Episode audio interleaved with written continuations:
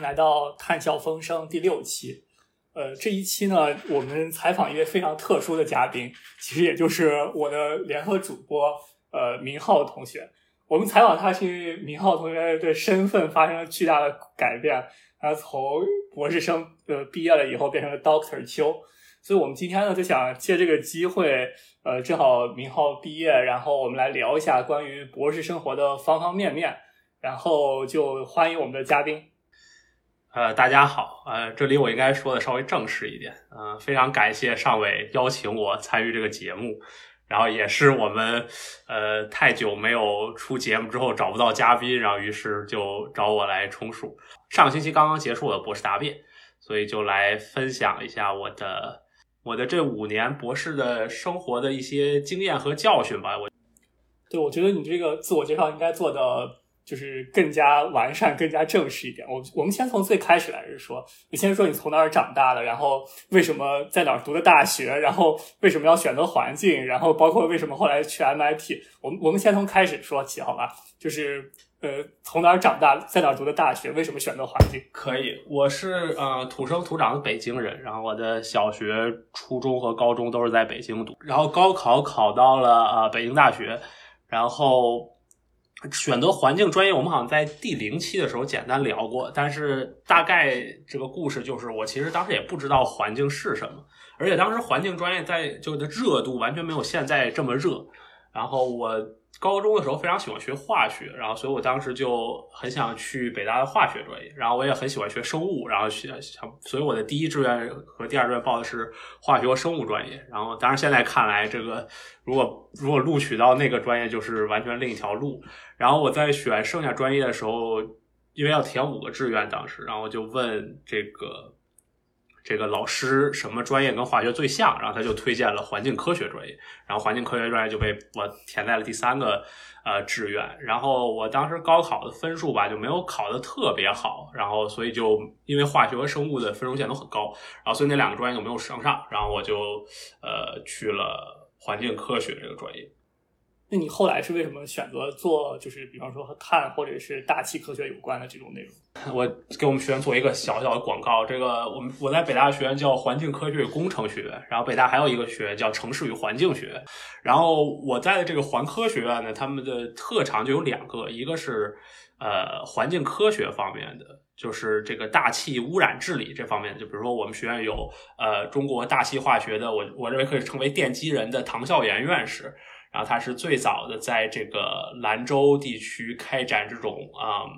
光化学污染监测呀、大气污染监测等等，然后以及培养出了一一批我觉得现在可以称为呃我们国家在这个大气污染治理领域的这个领领军人物，比如说张远航院士，然后朱彤老师等等等等，这都是就是在这个领域内耳熟能详的名字。然后我就选择了环境科学专业，然后然后去做这个大气污染的方向。然后选了这个专业之后，就有有几份研究经历吧。然后最开始的研究是跟着我们学院的一个非常优秀的年轻老师做的一段关于嗯叫叫做生物气溶胶，就简单说就是研究大气中的微生物的这么一个东西。但是这个研究也需要做实验。后来我发现我的实验能力实在是不行，然后我就放弃了这个这个方向。然后。然后我就呃跟着城环学院的一个老师叫刘俊峰老师，然后也是我本科毕业的这个论文的指导教师。然后当时是一个比较吸引我的是，第一我有很多师兄师姐，他们都都去了这个老师组里。然后，然后第二他们的研究方法主要是所谓的模型方法，就是不需要做实验。我觉得这个对我来说是非常重要的。然后我就选择了那个方向。然后刘老师的专长呢就是。刘老师专长其实是空气污染的这个模拟数值模拟，但是他当时也在他们的研究组也在进行很多转型，跟这个气候变化呀，然后碳排放等等结合，然后所以我觉得，呃，这就给了我一个最开始的这么一个切入点吧，就是我开始做这些东西。你的本科论文写的是什么东西？就是我本科论文写的是，嗯。写的是海温变化对全球碳循环的影响啊，确切说是对陆地碳汇的影响啊，就是这个好科学，对，就是看起来就很复杂。对对对，但是其实这个主要的工作都是这个刘老师组的一个博士师兄做的，就是模型是他跑的，然后我只是拿那个模型的结果。这个模型就是把这个全球的海温升高或者降低一度，然后看一看地球的这个这个陆地生态系统的碳汇的响应是什么。其实我当时觉得这文章还是挺不错的吧，就是本科毕业的时候，我觉得是。是我认为这个感觉是可以发表的那种感觉，然后但是后来，呃，反正也有种种原因，反正这文章最后也一直没有发表。然后后来我现在研究方向跟这个没有什么关系了，所以这文章也可能成为永远发表不了的文章了。那那我们就聊聊现在的事情好吗？对你什么时候决定要出国的，或者是怎么决定想要去出国读一个博士，或者是怎么决定去读博士？对我觉得出国的这个想法好像很早就有，因为。嗯，就是我觉得就好像第一是在我们学院，就之前有很多优秀的师兄师姐，就他们出国，然后就有这种这种榜样的力量在吧？就是有很就是或者说告诉你这是条路是可行的，然后包括有很多跟我很好的呃个人关系很好的的的朋友，他们他们都出国，这是一个。然后第二个就是我还是。感觉当时呃很想出去看一看吧，就毕竟是这种呃环境学科，虽然是一个比较特殊的理工科，但是总的来说还是理工科在呃美国的这种研究水平还是要还是要相对高一点。这个呃当然是当时当时是这么听说的了，其实因为没有去过美国，所以也不不太清楚，所以所以这是另一个原因。然后。还有一个很直切的原因吧，就是我觉得在我们学院的保研是一个比较容易的事情，然后所以就是如果你确定目标就是要保研的话，就是好像让我觉得生活好像没有什么意思似的。当然这不是说保研不好，因为我很多非常优秀的同学他们都保研了，而且发出的文章比我现在发出的文章要多得多。这个保研实在是太凡尔赛了。那那那什么时候决定自己是读博的？就是我要做学术，可能我不是去做一个硕士什么的项目。我觉得这个是一个非常好的问题。这个其实我提供一个反面典型，就是我我可以先讲讲我申请，就是我申请应该是申了大概十几个十个项目吧，就算，然后应该是有两个硕士项目，八个博士项目。然后，但其实我申请的时候，我根本就没想觉得自己一定会去做学术，然后。其实我更当时我的感觉是，我觉得我直到博士的可能三年级左右，我才觉得哦，学术研究可能是一条比较适合我的，我也可能会比较喜欢的职业道路。在这之前，我都是觉得好像学术道路只是很多职业道路中一个非常小的一个非常非常非常窄的一个方向嘛，我就不想把自己过早限定在那里。所以我觉得这个申请博士很多时候就是有一种。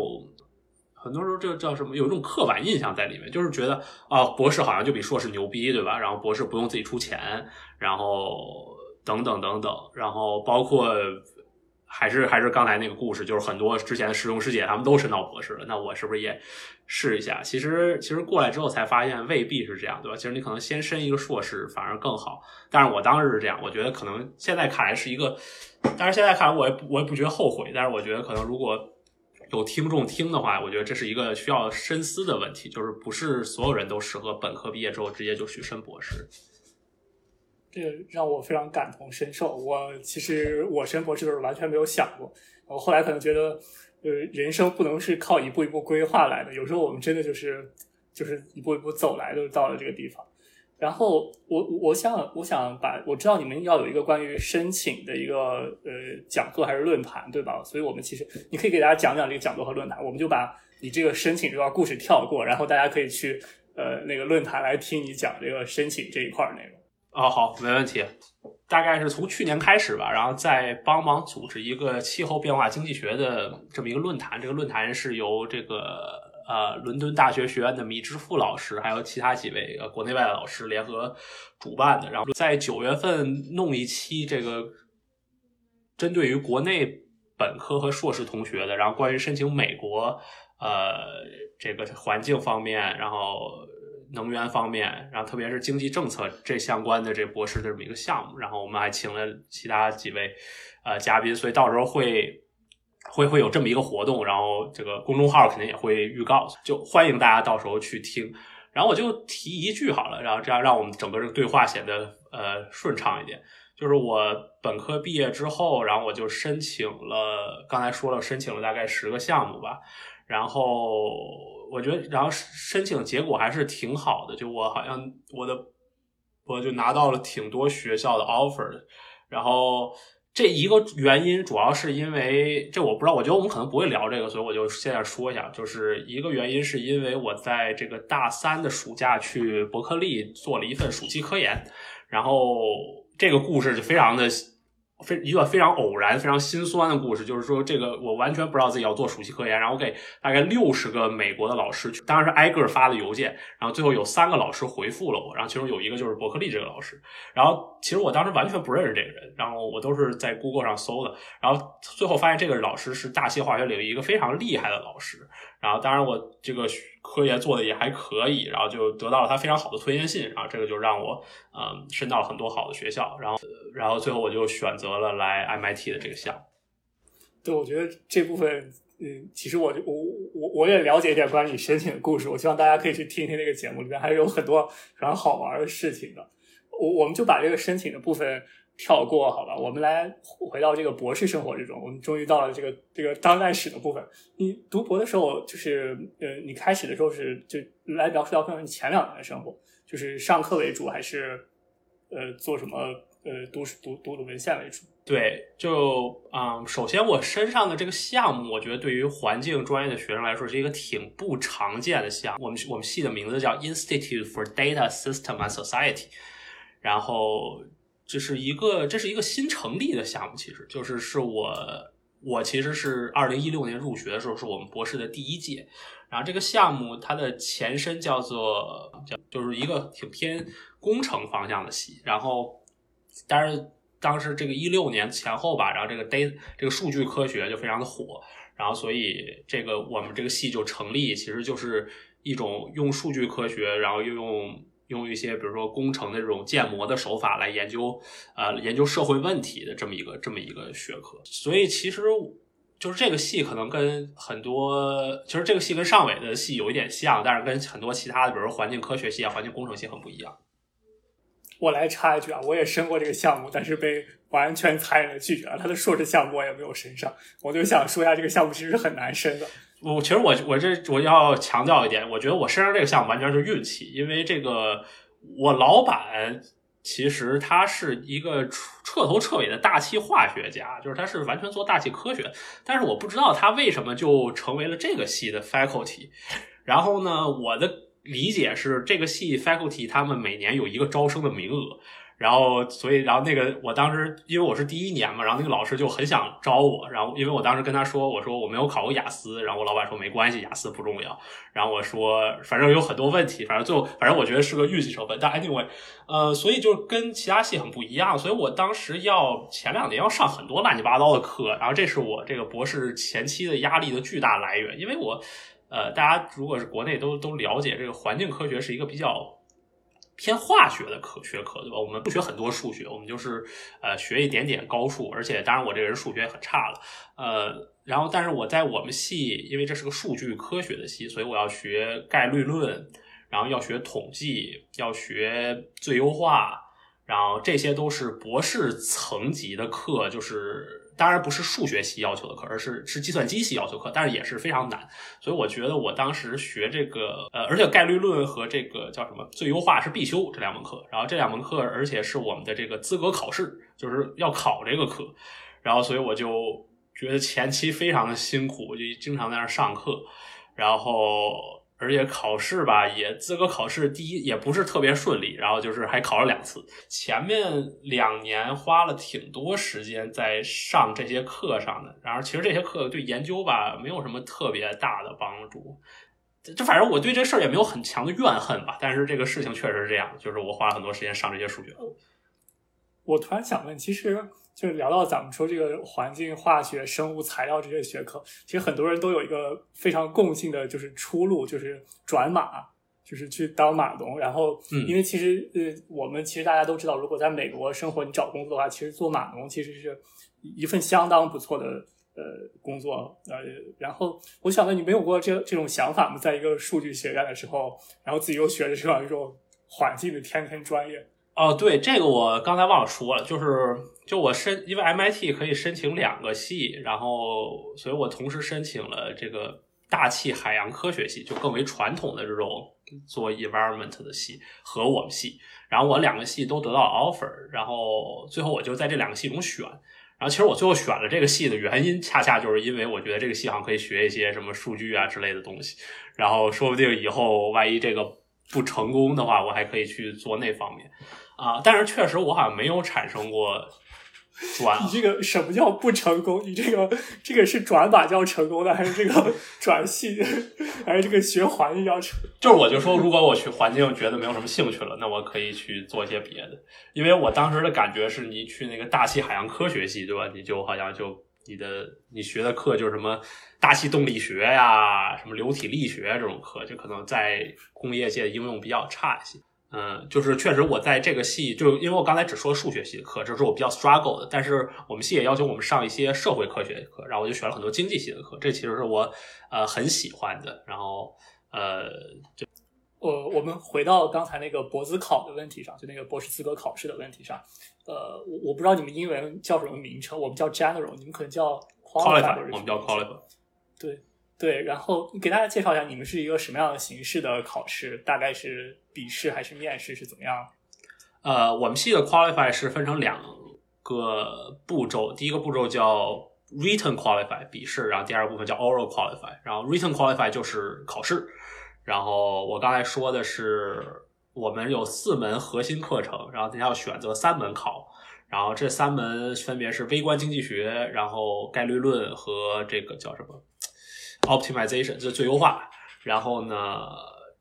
这三门就考试。然后微观经济学，如果你得了 A，你就不用考。然后我得了 A，这课我就不考了。但是那两课我我还要考，然后要有人单独出卷子，然后你要考，画一个分数线，多少分数线算我们算过。然后这个考试我考了两次才过。然后现在好像我们系稍微改良了一些，似乎就好一点，就没有那么大压力了。当时我真的觉得这个事情压力很大。然后笔试之后是。口试，口试是讲你的这个 research 的的 project，这可能跟很多系都一样了，这个就其实压力就小小很多，我觉得。我给大家提供一个我的样本，我们是怎么考？我们叫 general exam，然后我们考试其实是两个笔试，然后可能一个大概可能是，比方说在博三这一年吧，就是上学期一个，下学期一个，然后我们是每个笔试是十二小时，然后你要找两个。你觉得将来你可能会从事的领域的老师，你就自己去找这样两个老师，然后他们给你出一套题，然后你去写那个，应该是不是十二个小时，可能是九个小时吧，规定还是八个小时，然后你去把他们的题回答完。我我我们的好处可能就是没有那么硬核，就是你考的东西，你跟老师每天会交流，可可能呃好处就是你这个科研确实和你的联系联系非常紧密。对，就我们之前的那个系，就是刚才说我们取代的那个。呃，an，engineering system 那个，他们本来是是用这种方式，我就觉得我们系吧是一个挺是有点试验品，因为我们系很多老师他们其实都是从计算机系直接划过来的，包括我们的系主任也是计算机系的教授，所以他们其实就沿用了计算机系的模式，好像是啊，或者是沿用了这种比较工科的模式，就因为 MIT 的工科这个博士 qualify exam 是非常的疯狂的，就是。这个臭名昭著的机械工程系和这个什么航天航空工程系，这个每年是要淘汰三分之一的人的。然后，所以其实我们可能，然后我们系淘汰率没有那么高。然后，所以那些教授可能已经觉得我们已经很人性化，但是其实跟比如说别的环境学院比，那完全不是那么回事。但是，但是现在那些系好像也也也逐渐的不把学生逼得太惨。这这个确实是惨绝人寰，我觉得很多戏我有都有听说这样的故事，但但我一直其实觉得，不管是那些淘汰掉的学生，还是进到的学生，其实后来的发展轨迹完全和这次考试没有什么大的关系。但是，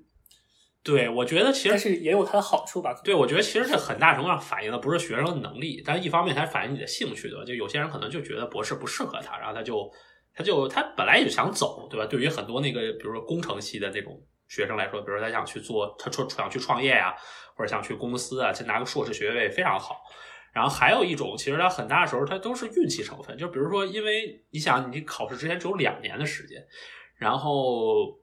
然后如果你跟你的导师，比如说有些矛盾，或者说甚至不谈矛盾吧，比如说你导师特别忙，这段时间没有空理你，然后那你们的交流就有些就不顺畅。然后，那你的研究就推进不下去，然后等等等等，有很多因素。是，其实你跟导师如果关系比较好，对吧？你的研究、你的课业都是在顺利推进，这种考试你都会过的。呃，所以我就觉得，反正这也是这考试很多时候其实是反映这么一个内容，不是反映你的研究能力或者学术能力。那我们正好就把话题转移到这个问题上来，就是你来聊一聊你在 MIT 的时候是怎么开始做自己的研究的，大概是什么时候开始的，然后。研究的内容是怎么想的？想到的对，然后首先我在 MIT 最开始的时候，我有两个导师，一个导师是一个导师是 scientist，一个导师是一是经济学家。然后我觉得我我开始研究好像还挺早的，就是因为虽然我刚才说在上课花了挺多时间，但是。但可能上课占掉百分之五十的精力吧，可能剩下百分之五十就是要就是要做研究，包括和当然不是完全做自己的研究，比如说跟去参加组会啊，然后跟老师聊天等等。然后我觉得我第一学期开始就肯定开始做研究了，然后一开始就没有题目，一开始就是好像他们有一套数据吧，然后他就是因为我在的这个系是数据科学系嘛，然后所以而且我也我也很喜欢就看一看数据什么的，然后他们就说你去。看一看数据啊，画画图啊，就类似看看有什么有什么收获，然后反正就大概是有那么就就这个这个这个模式吧，大概延续了一段时间。然后呢，但是一直没有一个特别明确的研究问题，就是不知道不知道在做什么，这只是熟悉数据，然后包括呃把这个找一找研究的感觉。然后我老师们好像也不是很很在意这个事情，然后感觉到了。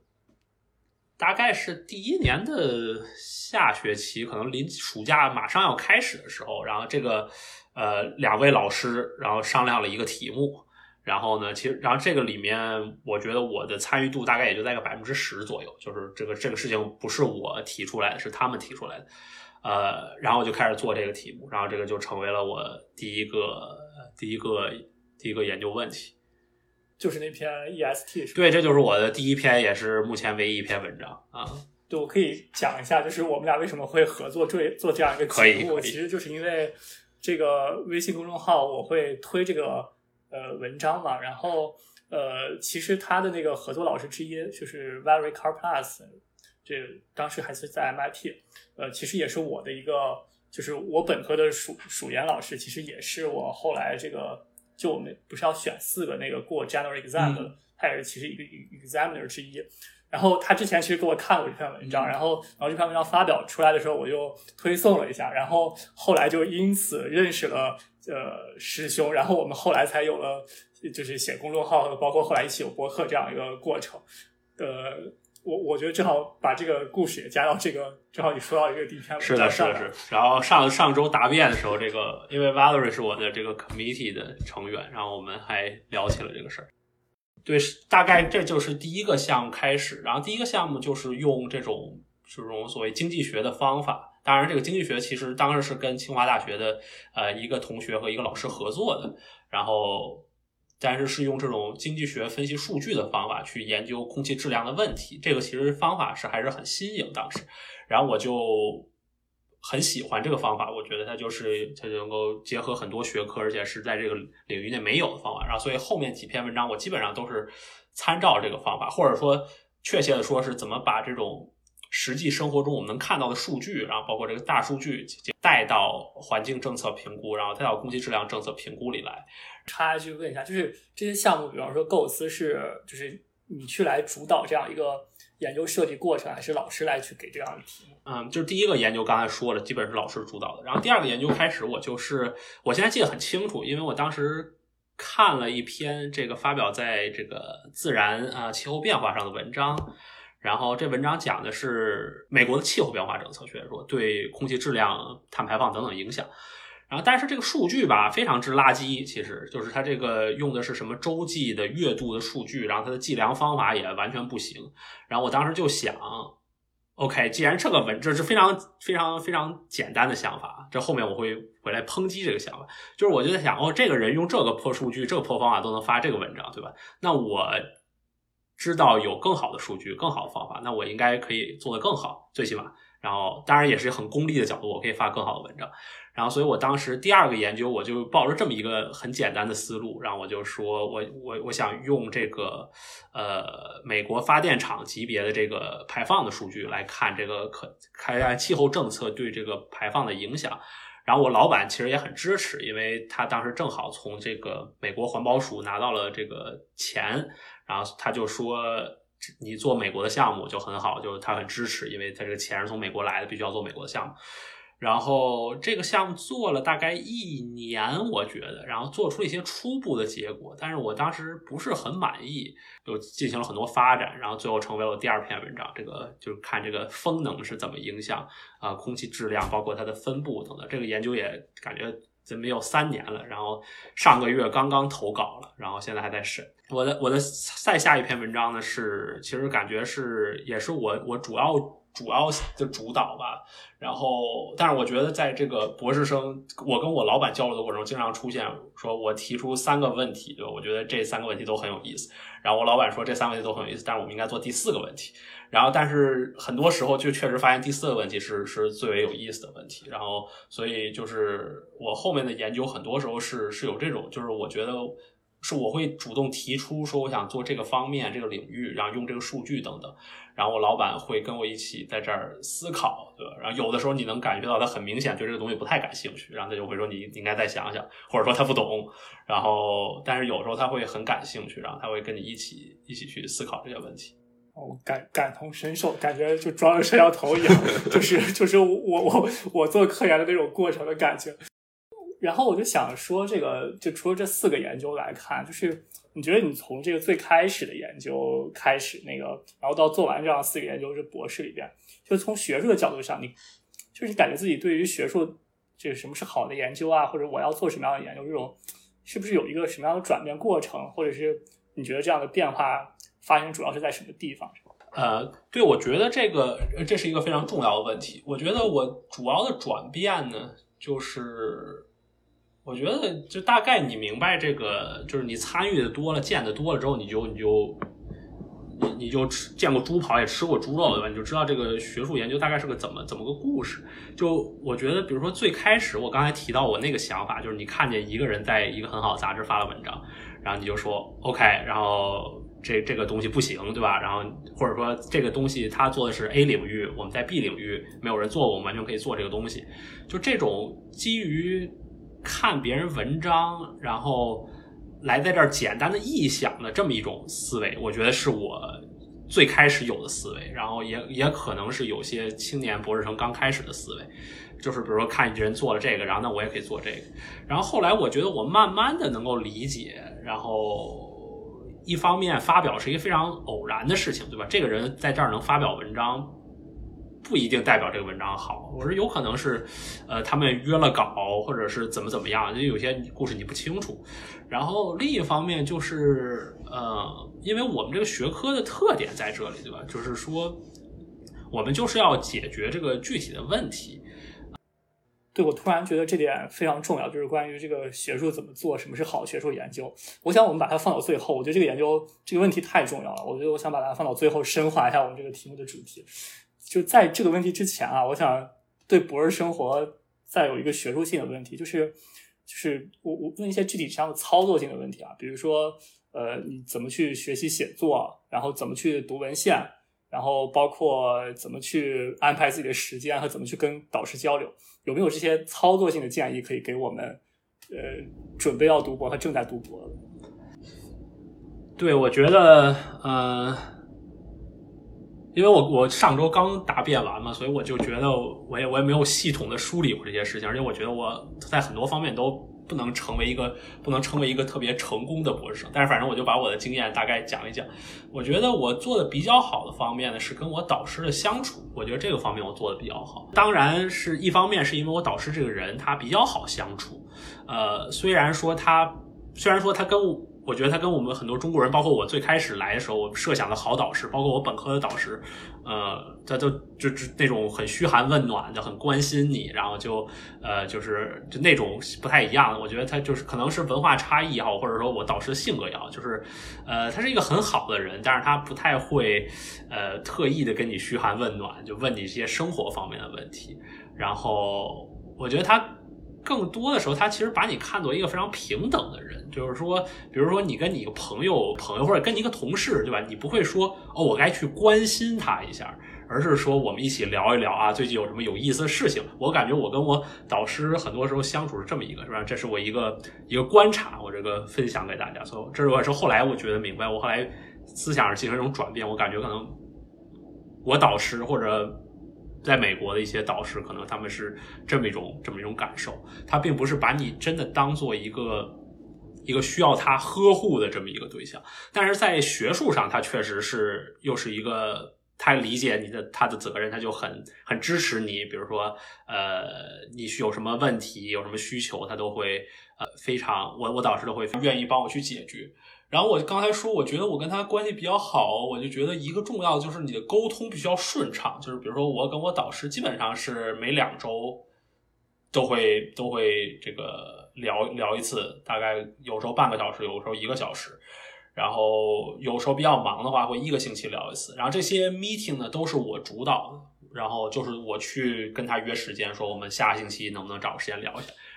当然，这一方面确实是我导师这个人，他比较愿意跟学生花时间。我知道不是所有导师都这样，但是我觉得这是一个可能需要提前交流清楚的事情。比如说，大家可能要在最开始要开诚布公的讲一讲，对吧？就是说他的期望是什么，他是期望你多长时间来找他一次，然后你的期望是什么？然后如果你们的期望不一样的话，你们要怎么协调一下？所以我觉得这个确实是很重要的。然后。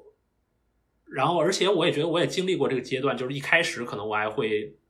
很小心，就是我在想啊，我能不能跟导师提这个问题啊，我能不能跟他提那个问题？但是我觉得，反正到最后的时候，我觉得我已经慢慢的就觉得 OK 了。我觉得我好像就可以什么事情都跟他说，然后我也不是特别特别在意，就是会不会怎么怎么样。然后，所以我觉得这可能也是，这是一个我做的比较好的方面，跟这个。然后，就我觉得一个我做不太好的方面就是我。其实我这个人兴趣很广泛嘛，研究上就，所以我跟很多人都有所谓的合作，就是这种初期的合作，但是其实到最后都没有没有完成。然后比如说我本科论文，其实我当时。也花在我博士期间也花了挺长时间去做这个事情的，但是最后反正也半途而废了。然后包括我跟我的一些别的同学，然后有一些合作的文章，然后但是可能那个文章的结果发现没有特别好，然后等等等等吧，然后它就成为了一个就反正就废弃在那里。然后所以这是一个问题，我就觉得可能一方面确实是要。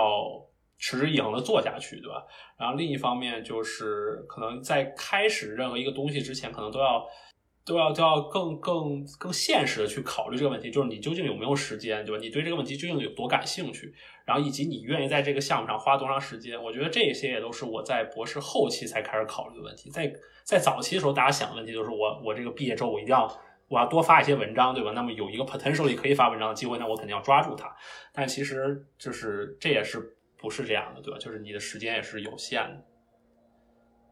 我觉得大多数开始想到的那些 research idea，最后都是失败的。我觉得这是常态，就就不是说做的对我不是说最最最正常。对，对我不是说那个 idea，这个 idea 我就我没有说 idea，我的 idea 在我的 folder 里可能有十好几个，他们都没有被实施过。其实就是很多时候就是我跟一个人真的做了一些事情之后，然后发现它不行。但是 anyway，反正这是我觉得我也有这样的经，对对，我也有这样的经历，我觉得很很正常。这个做到一半不做的研究是太正常的研究了。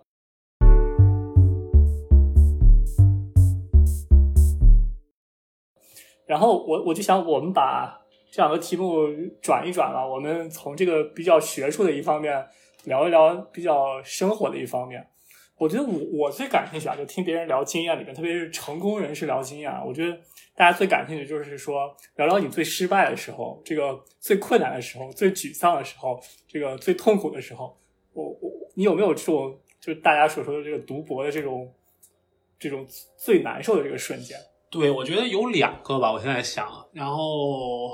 一个就是我当时这个，就是现在说起来很小了，就是我现在觉得当时我那个第一次那个这 qualify exam 没有过，我当时还挺挺难过的，尤其是尤其是你觉得这个事情不是一个主线剧情，对吧？就是它是你毕业路上的主线剧情，但是它不是一个你你的职业生涯的主线剧情。你我我考不过这个 probability，这个对我没有什么影响，所以那个事情还挺难过，而且那个事情。因为过六个月要补考嘛，所以那那那个学期其实就没有怎么好好去做研究，因为你每天就经常就要就要去写这些烂，就要去学这个东西。然后这是一个，然后第二个就是我的第一篇文章吧，就是这个也非常坎坷。其实我觉得这个文章从第一次投稿到最后接收，应该得投了一个半月的时间吧。然后其实你现在也就一一年半的时间，然后。其实现在你想这个时间好像也还觉得还行是，但是我觉得对于当时第一篇文章的时候，觉得就还挺夸张的，尤其是就是尤其是一开始投的都什么 PNS 呀、什么 Nature 子刊的这种，就你好像觉得哦，这个是这个文章怎么怎么样了，然后但是反正就是也就被拒了很多，然后又要重新改呀，等等等等，然后最后在 EST 也改了好几轮，然后反正那个。我记得当时记得好像是被 Nature Energy 拒的时候，然后就当时心里也不是也很也挺难过的。然后那是第一次送审，然后得到了 reviewer 的意见，然后那大概 reviewer 意见吧，就是一无是处，这个文章没有任何好，没有任何好。然后其实很多时候，你作为一个青年学者，你是不能区分这两点，你不知道是我真正文章不行，还是说这个 reviewer 这个人很差，对吧？所以我当时也。也也是一个过程，当然我老板他们，我觉得我老板给我了很很很多鼓励。他们这鼓励并不是只是说啊你能行，我们文章可以，而是说他们这种态度，就他们觉得 OK，那就这样吧，那我们就下一篇文章就好了。我觉得他们就就英文叫 professional 的去处理这种事情，他们就可能他们也见过见得多了，对吧？他们知道啊，这文章就投的时候又就有可能就这样了，那我们总不能在这棵树上吊死，那我们就继续往前走就好。我觉得这也对我还有挺多积极的引导意义。比如说，除了这些瞬间以外，有没有哪个瞬间你觉得我就不想读博了，或者是啊，我我明天要要 quit，或者是我不想做学术了这种这种时候？嗯，其实说真的，当然我主要我觉得现在可能回忆不起来了，嗯，好像没有过说要 quit 这么个想法，嗯。就是更多的是担心自己被 quit，你知道吧？不是自己要 quit，呃，就是那个，尤其是那考试考不过的时候，就经常得担心自己被 quit。然后，呃，觉得就我确实没有这么强烈的感受，但是我确实觉得这种迷茫的感受是一直伴随我的博士阶段。比如说，包括我觉得我到现在依然我觉得很迷茫。就这个迷茫，就是主要的迷茫就是在于这个我的研究方向应该做什么，对吧？一方面是什么方向是。我能做的，然后另一方面是什么方向是我感兴趣的，然后最后一个是什么方向是重要的，就这三个维度，他们都是都是四四散在各个地方，尤其是在最开始的时候，我根本不知道我想做什么方向，然后然后或者我对什么东西感兴趣，然后比如说我上过很多，有一段时间我非常严肃的考虑过，我是不是应该就是去做一个环境经济学的这么一个研究，然后如果是这样的话，那我。就是我还曾经想过，对吧？我是不是应该这个项目我应该拿一个 master，然后我去重新申一个经济学的或者这种这种类似的博士生，然后等等。就我觉得这种方向上的摇摆还发生的挺多的，或者说这种这种我经常去去迷茫做什么，呃，这种发生挺多的。那我们再把画风转一转吧。我我想就是。就是除了这种困难的瞬间以外，我觉得我我我再收集一下有哪些瞬间啊？就是呃，看一看这个有没有就是让你突然觉得，就是我这个读书非常开心，然后我或者灵光一现，或者是呃，就读博里边最好的那个那那部分时光，有有这种感受的时候，我我觉得所谓特别开心或者特别灵光一现的时刻，就是就一个点，我觉得好像在我博士生活中不是很多见。我觉得这一方面是跟学科有关系，就是我们不是那种特别基础的理工学科，对吧？比如说你做数学证明，然后突然你有一个思路它 work 了，然后你就很开心。而且我好像在这个我的研究里，我有点避免做这样的研究，就是我不是就是简单点说，可能如果有做经济学的同学，你就会这种感觉，就是你你就特想看到那个东西显著，对吧？如果东西这个东西不显著，你就觉得这个我这个事儿白做了。我觉得这不是一个特别好的状态，然后我就不太喜欢做这样的研究。然后，所以我的研究都是那种，OK，这个这个故事它很重要，然后。嗯，它没有人做过，然后这个结果什么样我都可以接受，就是说它是正的也好，它是负的也好，它是零也好。当然，肯定在正负零里，比如说正的更容易发文章，负的可能也更容易发文章，零不容易发文章。但是我觉得我我选择的题目一般是那种零我也能接受，它也能能能够有东西，所以我觉得，呃。我我没有那种突然灵光一现、突然特别开心的这种东西，但是我觉得在这种阶段性的，我确实在有些阶段，我觉得我可能会博士生活更开心一点。呃，一个是说，就可能在某在经过长时间的迷茫之后，有短暂的，好像稍微觉得说这一个具体的角度是我可以做的。甚至是一个具体的这个子领域是我可以做的，然后是我可以以后成为我的一个研究方向。我觉得这个时候我就觉得，嗯，还还挺还感觉还挺不错，对吧？就是你觉得好像 OK，我经过一些摸索，我好像也在这个领域能够 establish 一个，我觉得这个方向好像以后我我可以做。这是这是一对我突然想起来，你要非说刚才那种纯 intellectual 的这种这种喜悦哈，确实发生过一次，就是我当时没有讲我在那个我的一篇第三篇文章。是出去跟一个老师合作的那个那个文章更偏这种统计方法一点，那个是突然就突然突然想到了一个方法，然后突然 design 了一个 algorithm，那个时候确实是确实是有有那种开心的时候，但是我觉得总的来说，我好像不是这种突然闪现这种火花式的时刻。我我我想把这个话题从这个学术往它掰到更生活上的话题来，就除除此之外，就五年生活之中。呃，我知道可能结婚算一个吧，就聊聊，就是可就是比方说旅游啊，或者什么样的生活之中，有哪些时光让你觉得最开心，或者是给大家简单分享一下更就是非学术方面的内容。OK，对我觉得最开心的时刻就是我在这个三年级暑假的时候去维也纳交换了三个月。嗯，这个项目叫做，这维也纳有一个研究所叫做 IASA，然后他们。他们会办这种叫做所谓的 Young Summer Scientist Program（YSSP），然后他们大概会邀请全世界的大概五六十位吧，然后做环境啊、呃能源呀、水啊、空气污染等等方向的博士生去那儿，所谓是主要任务是去做 research。然后我觉得那段经历确实是我这个博士期间最开心的时刻。就一方面你是在一个陌生的环境里。然后维也纳是一个非常非常漂亮的城市，而而且欧洲人那种生活方式，你知道吧？他们就是比较，他们比美国人要更更更更放松一点，尤其是暑假的时候，就是欧洲他们放假的时候，然后就是大街小巷那个公园里都是坐的都是人，然后。而然后我们当时也是过上了学术生活人梦寐已久的这种朝九晚五的生活，就是说，因为我们住在维也纳的市区，但是我们那个工作的地方在离维也纳一个小时车程的地方，在一个研究所里，然后所以我们每天呢就坐那个公交车，大概八点起来去那儿，然后呢六点你要坐那公交车回来，如果你不回来就没有车了，你就回不来了，然后所以然后你回来之后呢，因为你的那个。因为你的工作的设备都在办公室，所以你回家也很难工作，所以这是一个非常，我觉得在这个我在读博期间吧，很少遇到的这么一个状态，然后就觉得，呃，还还挺开心的，而且确实我那段时间的研究，呃，做的不说特别顺利吧，但是我还挺喜欢那个研究方向，然后包括我当跟那个老师相处的也很好，然后尤其然后另一个就是跟这个五十个全世界小伙伴儿，然后就是。四处玩儿，这个感觉非常好，因为欧洲很小，你知道吧？它这个从维也纳坐火车四十分钟就到它隔壁的国家叫斯洛伐克，然后再往北坐个两三个小时的车吧，然后就到了捷克，然后等等，就是他们离这些国家都很近，然后那那那个感觉还是非常非常开心。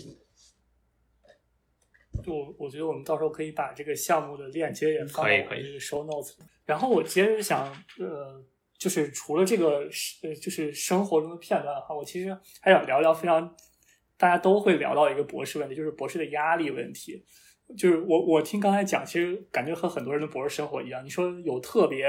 悲伤的瞬间，或者特别开心的瞬间，其实很少。就是他在非常相对平静的生活之中，有着很多无形无处的压力等你。我我想就是你能谈一谈，就是呃，你你有什么压力的感受，或者你怎么来处理这些压力呢？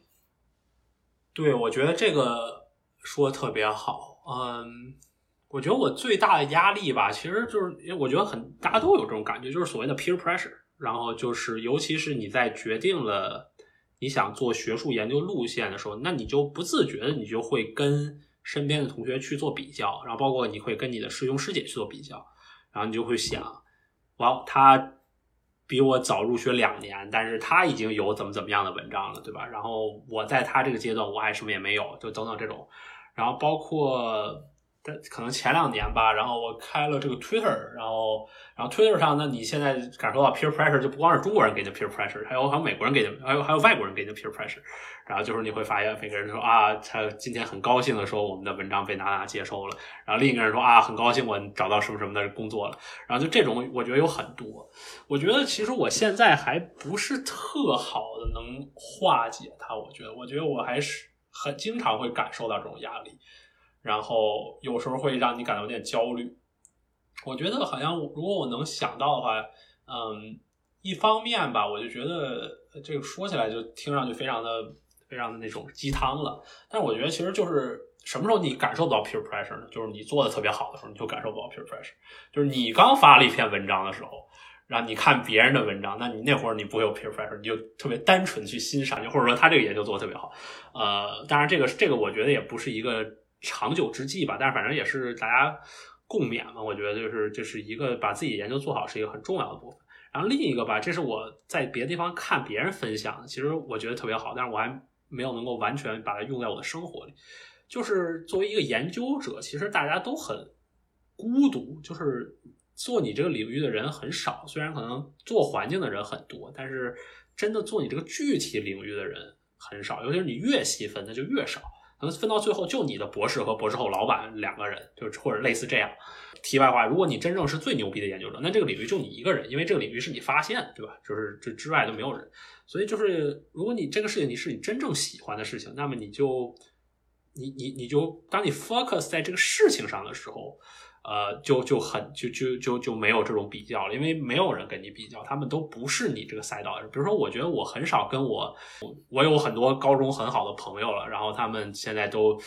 去，比如去香港啊，然后去华尔街啊等等，他们就挣很多钱。我觉得我 peer pressure 很少来自于他们，因为我觉得，呃，我们好像不构成竞争关系，对吧？这个世界很大，然后所以我觉得，可能刚才说那个思路也是类似，就是说，当你真正专注于自己的研究的时候，就没有什么人跟你。做竞争，然后，呃，但是 still，我觉得我还是在慢慢消化这个过程中。如果是大家有很好的建议，我也很愿意听一听。我突然想到，就初中的时候有一个这个古文叫《宋东莲》。呃，送东阳马去，然后你们讲这个，对，就是同舍生皆披绮绣，而余则运袍必以处处其间。这好像就是我们就是学术的生活。以中有足乐者，不知口体之奉，不若人也。我觉得可能这个这确实是一种状态。那我其实其实想说这个事情，是我想说，你什么时候决定就我不去成为百万富翁，我也不想去，就是比方说可能成为国家总统或者什么东西，我我我我想去做做学术。你什么时候？突然决定了这样一件事情，或者是呃打算这么去做。我觉得好像可能从三四年级的时候，我就特别就有一点比较愿意做学术研究。嗯，我觉得我的主要的想法是，是我我就好像很很喜欢这种这种这种很长的职业生涯，就是我而且这种职业生涯就是你每一步它都是。Build on 前一步，就是你不会说你做什么事情就白做。我觉得这跟玩游戏似的，对吧？就是你玩游戏，你就不喜欢说 OK，那我这儿弄一下，那儿弄一下，就是它它它它就有一个积累的过程。我我就我觉得我可能很喜欢这种积累的过程。然后学术生涯可能确实是这样，对吧？就比如说你博士生期间发的文章，然后从功利的角度来说，它会成为你，比如说你副教授评正教授的时候的的一部分。然后，但是从更重要的角度来说，就是你一路走过来的这个，你在这个领域里的这个耕耘的过程，我觉得呃，肯定对你理解这个领域，然后成为这个领域里比较重要的人是很有帮助的。然后，所以我我觉得我一直很很喜欢这种感受。对，然后就然后包括最后这个学科吧，然后就是我觉得我对这个学科呢，也不是说我觉得我特别特别喜欢，就是说，比如我每天茶不思饭不想就要想人类怎么应对气候变化的问题，我也不是这样的人，呃，但是我确实觉得这是一个挺有意思的学科，然后呃。而且我就这样，我在第零期也讲，就我好像一直就很喜欢，就是什么领域都懂一点然后我就觉得这个环境领域就可以，你就需要各方面的知识都要懂一点，比如说你懂一点工程技术啊，你要懂一些经济学啊，懂一些自然科学啊等等。我觉得这也可能是呃我比较喜欢的这么一个过程。所以这个学科这个领域也是呃也是我认为我觉得挺挺好的。然后再赶上对吧？最后是再再赶上现在这是一个时代的叫什么？潮流就是这是一个热门学科，对吧？这是一个显学，然后这也是这也是很重要的。那我最后就呃，在我问几个大问题之前，我们在博士生活，我想问最后一个问题啊，就是如果重读一次博士的话，你以你现在的眼光啊，假设你这个博士是重读的，就你现在经验和想法来看，你会做哪些不一样的事情？就是从申请。决定读博士，然后到写文章，哪些事情你会觉得有重大的不一样？我觉得这也是一个挺好的问题。我觉得我对博士生活总体来说是挺满意的，但是如果真的让我重读的话，我可能不会读这个系，我会读一个更传统的系。就是，当然我其实也不确定我会去读一个经济系啊，或者去读一个自然科学系，但是我会读这两种之一，我不会读这么一个交叉的系，因为我觉得，比如说。因为我在想，我在那个，比如说 MIT 那个 Science 那个项目的同学，我觉得他们就有更强的 community，因为大家做的都是类似的东西，大家会去参加同样的会议，然后这可能会让我觉得少很多迷茫，然后这是一点。然后第二点就是，我觉得我。就是我肯定，我觉得在在这个思考研究上肯定会有不一样，对吧？当然这就当然你不可能以现在的这个思想来要求一年级博士生，我觉得这是不可能。但是比如说我就会，嗯，从最开始我就会去想这种比较宏大的问题，就是说什么问题是这个世界真正需要解决的，什么问题是真正需要研究的，而不是。呃，每天看几篇文章，然后来看哦，这个文章讲了 A，但是他没有讲 B，那我就应该去做 B。呃，但是我觉得这也是不可避免的。这所以，但但是如果真的如果能够带回这种这种现在这种思维的话，会会从那个角度开始想。当然，这个思想过程可能可能让你一开始会慢一些，对吧？但是我觉得他他这种把能够把基础打好，他最后肯定能够能够更好。呃。最后我就觉得，呃，对，然后最后一点，我就觉得我还是不够 social，就是我觉得我博士期间有过的成功，比如说参加什么项目也好，然后包括跟哪个老师合作也好，其实都是都是我自己 initiate，就是我见到这个老师，我对他很感兴趣，虽然我其实内心心中很抗拒要跟他聊天，但是如果最后我真的去跟他聊天了。当然，很多最后聊了也就聊，没有发生什么。但是有些聊了之后，就他就变成了这个老师，你就认识了，然后回头你们就会产生合作。然后包括我的呃一个 committee member 就是就是这么来的。然后然后所以我就觉得在在这种学术阶段吧，肯定还是要更主动一点。就是比如说有这种机会，你就要有机会就要上，对吧？你有机会不能让。然后你，但是话说回来呢，就是这个 social 也是。就有很多可以可以改进的地方，就是我觉得我，呃，一方面有的时候不敢搜手，但是另一方面有时候又做了太多无意义的搜手。就是说，你只是 OK，这个老师我读过他的文章，我觉得他很牛逼，对吧？我觉得未来我们有可能合作，对吧？或者说如果合作的话会对我非常好。但其实你没有任何 concrete 的要跟他说起来的事情，或者说他其实只是一个 famous name，对吧？他不是。真的跟你的研究方向有关系的，就很多时候这种事情也就也就也就没有，所以我觉得这个方面有有很多可以改进的地方，大概这样。呃，我想我突然就想，呃，在我最后问一些就是比较宏大的问题之前，我想就是加几个小问题。第一是你先给大家介绍一下你读博之后打算去哪里做博后啊，或者是做什么样的研究？呃，我突然想到，我突然忘了就问这个问题。但你现在可以给大家介绍一下这个之后的打算。对我毕业之后，然后打算去啊斯坦福做博后，然后是十月份入职。然后我的主要的研究的题目是在，其实很很宽泛，主要的题目是在这个是气候怎么影响空气污染。简单说是这样。我可以多简单多说两句吧。然后就我们在过去想这两个事情，我们都是从这个所谓的 co-benefit 的角度去想的。什么叫 co-benefit？就是说这个协同作用，对吧？就是你实行一个气候政策，比如说可再生能源政策，然后因为它可以减少化石能源的使用，然后那么它就可以对空气质量有一些改善。这是一个非常成熟的领域，我认为。当然，我的博士也做了很多这样的工作。但是我觉得一个不是很清楚的，就是说，呃。不是气候政策，而是这个气候本身，它现在就在变化。它对我们理解空气污染这种这个东西有什么影响？比如说，举举简单的例子，比如说，呃，随着气候的变化，比如说干旱会不会越来越多？然后干旱越来越多会造成植被的破坏。那么植被破坏对沙尘暴是什么影响？极端天气对能源系统有什么影响？然后能源系统对空气质量有什么影响？就这一套，这一套这这些问题是我是我非常感兴趣，可能博士后会做的。然后具体的方法是跟我博士类似吧，就是结合这种啊因果分析大数据的方法，然后再加上一些卫星的数据，这是我那个博士后老师他的专长，然后来来来去看这些问题。那就最后一个问题啊，就是拿到那个，虽然我知道对于博士生来讲，就是一般来讲你答辩，其实大家心里都是有底的，都知道应该会过，但是就真正成为 Doctor 邱的那个瞬间，有没有什么就是突然有一些？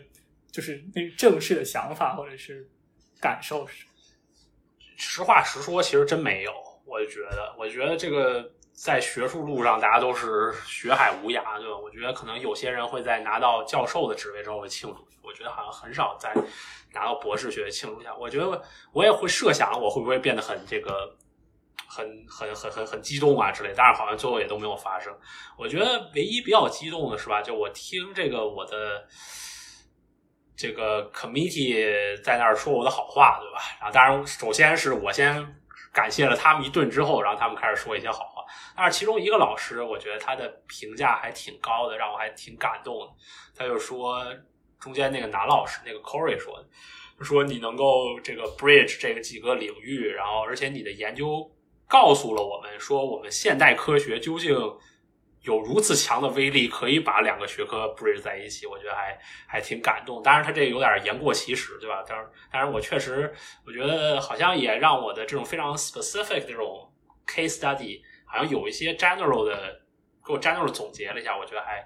还还挺挺感动的。与之相对的呢，这个我老板一直在这儿给我泼泼冷水，是吧？就我在写我的论文的时候，我都想我一定要写的非常 general。然后我的第一句论文的第一句话是，呃。大概是全世界人民都同意我们我们要什么走可持续发展的道路之类，就是非常非常 general 的话。然后老板说你在答辩的时候千万别说这种话，你就说的越 specific 越好。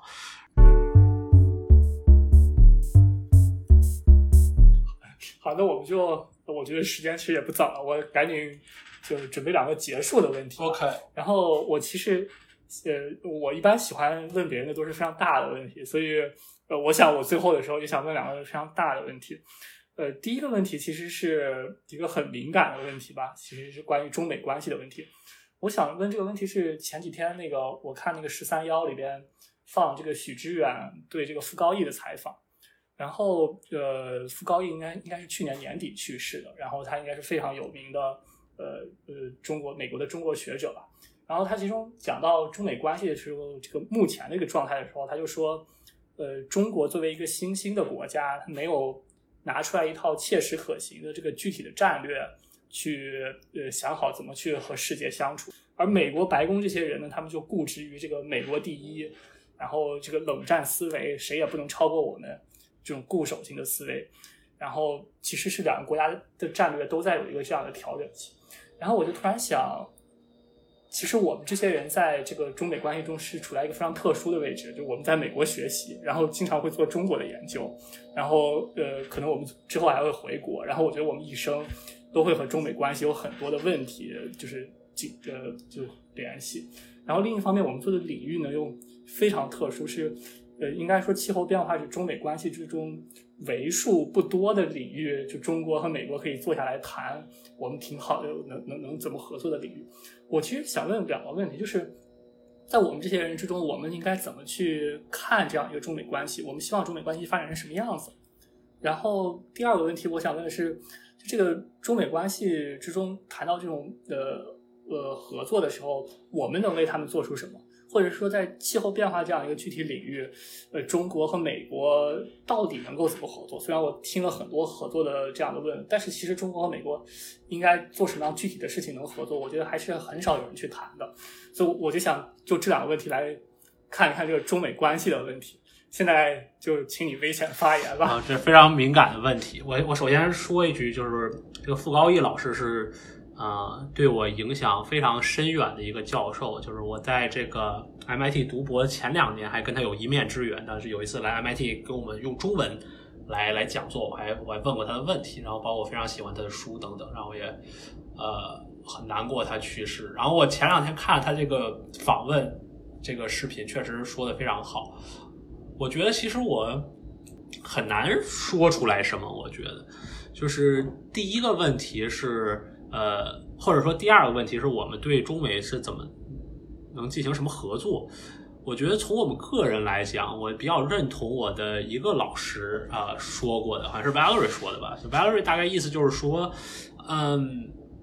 因为他是美国人嘛，然后但是他他会说一点中文，然后包括他有个中文名字，然后他跟中国有很多合作者。然后他大概的意思就是说，站在美国人的角度，他知道中国有很多很好的。朋友，他的或者他的同事，然后他们可以进行非常密切的合作。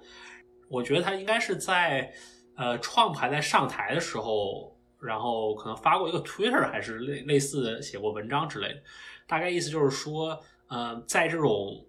在当时那个时候，中国和美国是完全对抗的状态。他就说，在这种对抗状态情况下，我们人与人之间，比如中国学者和美国学者之间。要更深的加强合作，然后来告诉那些旁观者也好，别的国家也好，甚至是两国人民的百姓也好，就是说这种合作是可能的，因为而且这种合作是必要的。我觉得可能这是，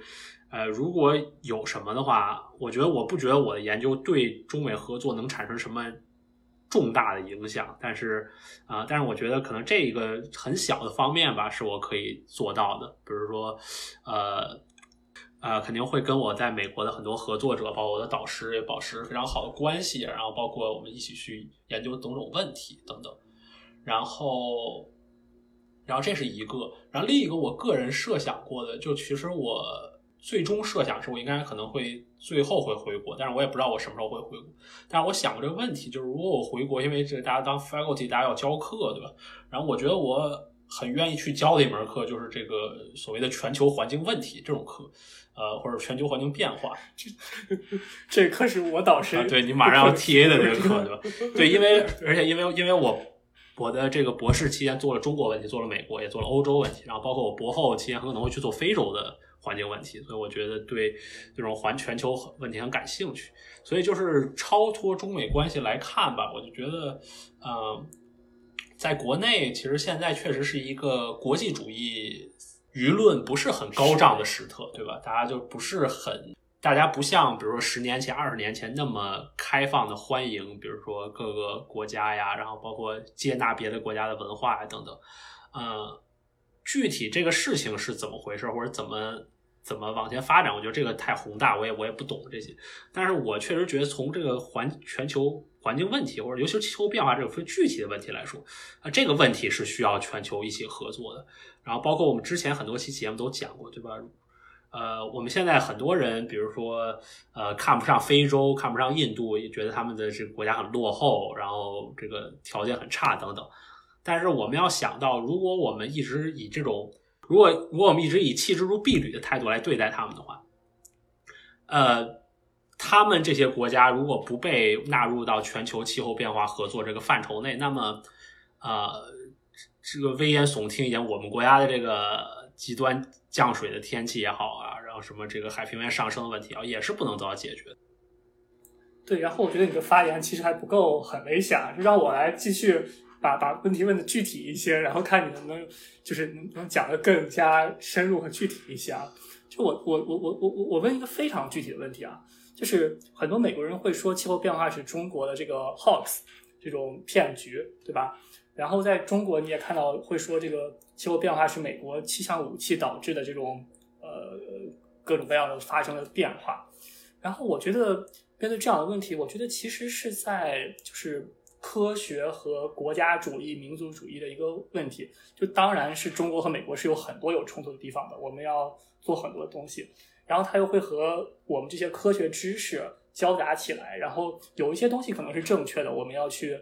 保卫我们国家正当的利益；有一些东西呢，则就进入了一种阴谋论的观点上。然后我就想，对于这件事情，你觉得我们能做什么，或者我们拿出来什么样的态度来面对这些呃相信阴谋论的人，或者是拿什么样的态度去呃辩驳这样的关系，或者是你觉得这个事情我们可以不去，它只是一个小众的话题，我们可以不去理解它，或者是应该怎么去面对这些事情？我觉得这是一个非常好的问题。首先，我不是什么特别有名的大科学家，但是咱们假设有朝一日我成为了这样一个人，对吧？然后我在国内进行这种这种讨论，然后我对政策有一些影响，然后然后可能有很多民众不会相信这一套说法，认为这是什么，比如说发达国家阴谋啊等等。呃，我觉得从一个非常现实的角度考虑，呃，你在我们国家来解决这个问题，与其直接去跟这些人对话，不如去跟上层对话，因为就我们现在的看法，就我们国家在很多方面都是自上而下的这套体制，我们之前有一期讨论过，在我们国家很多方面是行之有效，对吧？很，你再去看很多网友的发言，就是呃，自打习近平主席进行了。呃，碳中和、碳达峰的宣誓以后，对气候变化的怀疑论这个声音大大减少。就是很多有一种朴素的想法，就是哦，中央认定的事情，我们相信是是对我们有利的，对吧？但是，比如说，包括我们这个播客也好，对吧？我们之所以有这兴趣做这个播客，也是我们希望影响一批人。但是，我觉得这批人不是那批，嗯。相信阴谋论的人，我觉得大家都是成年人，那批人是你是影响不了的，你是你又没没有办法改变他们的想法。我觉得我更愿意做的事情，对吧？比如说这个播客就是一个很好的途径，就是我们有个嗯有个几百一千人，他们这些人愿意听我们播客，对吧？他们多数人不管他们对这个事情的态度如何，他们对这个事情是关注的，他们愿意汲取新的知识，那我们就愿意呃站在我们的角度，对吧？以力所能及的方法，然后把这个知识。传播出去，我觉得这是这是我我想这个问题。对，我觉得就是中美关系这个问题，其实我也是最近才开始思考。然后，特别是傅高义那个片段里边讲到这个，其实呃，就是目前来讲，其实我们是很少了解我们的对立面的，因为我们的信息有这种信息茧房。就我所被推到的内容，很多时候并不会了解到我的。对立面去，恩格斯讲马克思说马克思有很多敌人，但他一生从未有过一个私敌。但至于中美关系，我的感受就一直是，我是中美关系合作的，就是一个就是合作出来受益的那个最受益的那一批人之一，应该讲。我而且你看到中国和美国也不会有这样一个征服与被征服的最后的结果出现在我的有生之年。然后这两个国家之间的合作肯定是对两个国家的。呃，国家利益都有效，所以我希望还是我们能够思考一些模式，从气候变化这样一个角度，能够促进这两个国家人民的交流和就是中美关系推动正常化的一个行动。呃，但是这个关系这个这个问题过于宏大，而且其中涉及的问题也并不是我们所能控制的。我想，我想把这个问题提出来，然后呃供大家思考，然后我觉得可能需要很多时间，然后能够看到好一些的结果吧。然后我觉得这就联系到了我最后一个想问的问题，就是学术的作用是什么？就是我我觉得我们在这样一个非常学术的播客里边，我觉得一直以来困惑我很久的问题，就是学术能做什么？要怎么做学术？它既既是一个非常具体的问题，我们做什么样的研究，也是一个非常整体的问题，就是在这样一个呃就非常理论的问题，在这样一个世界之中，学术能做什么？我想先从一个简单的问题开始啊，就是你刚才提到说我们要从这个。呃，应该是在开始你讲研究的时候吧？你说这个要思考这个世界上最重要的问题有哪些？然后我就想问，这个你你怎么去看这个气候变化或者是环境问题，在世界上这个最重要的问题之中，如果你排个序的话，你会排到第几？然后哪些问题可能比它重要，哪些问题不如它重要，哪些问题比它着急，哪些问题不如它着急？我我我我我们就从这个最大的问题入手。我想先 comment 一句，我就非常喜欢这种问题，因为我就很喜欢思考这种大问题。包括我跟我博后老板聊课题的时候，他就说我们应该先考虑世界上哪些问题是我们可以做出贡献的，然后我就很喜欢他这种思考方式。我觉得这其实是一个错误的问题，因为我觉得这些问题都是交织在一起的。嗯，气候问题不光是气候问题，气候问题也是。贫穷问题也是不平等的问题，然后也是健康问题。当然，在我看来，它是一个从全球的层面来说，我觉得它是一个非常紧急和重要的问题。如果你要非要排，我觉得它肯定是可以排到第一位的。但是在不同的里区域，这我非非常同意。比如说，对于我们国家的有些地方，可能。啊，比如说摆脱贫穷是最重要的问题，在一些不是目前还看不到气候变化影响的地方，因为气候变化对全世界影响是不一样，对吧？啊，但是我觉得如果非要从全球来看的话，啊，气候变化在我看来是一个很重要的问题。你这个发言毫不危险。其实，呃，我我其实就想问这样一个问题：，就我们做 co-benefit 或 trade-off 这样一个，其实我们从学术角度去发展很多地方，那其实，在现实生活之中。有很多 co benefit 其实反而不容易实现，但反而很多 trade-off，就是实实在在在这个这个政治家和政策家的手中就拿着这个地方，你要不要建一个电厂？要不要去这样一个这当地这么多人民的这个呃工作，他们的这个幸福和你这个最后这个长期的这个气候变化目标下，我我问两个问题：第一是呃，在这样的具体问题下，哪个问题更重要？经济发展、工作，或者是贫困，或者是气候变化？当他们交织在一起的时候，确有 trade off 在那个地方的时候，呃呃，有时候你确实跳不出来去思考它，资源是非常有限，怎么去衡权衡它？第二个问题，我们的学术研究能怎么去处理这些问题？呃，我觉得首先肯定是要，呃，每个地方的具体问题必须要具体分析，但是如果非要一而概之的话，我觉得肯定是呃。啊，贫穷和经济的问题是要超过环境的问题，这是肯。如果我们把气候变化啊 break down 成环境问题，对吧？比如说我们考虑的是它，我们不是说考虑它对人类的那些直接影响，我们考虑的是什么？空气呀、水呀、生态多样性啊等等。这这，我觉得这是这是肯定的。呃，在在这种短期的这种条件下，这是肯定的。但是我觉得我一直有一个朴素的观念呢，就是呃，很多事情它是一个它是一个连续的区间，就是说我们不是说一定要选气候变化一经济零，或者要选经济啊一气候变化零，哎，这是一样的嘛？啊啊，anyway，反正就是不是不是非要选一端，对吧？我觉得有很多可以做呃做做这种选。第二个问题是什么来着？怎么做这吹到啊？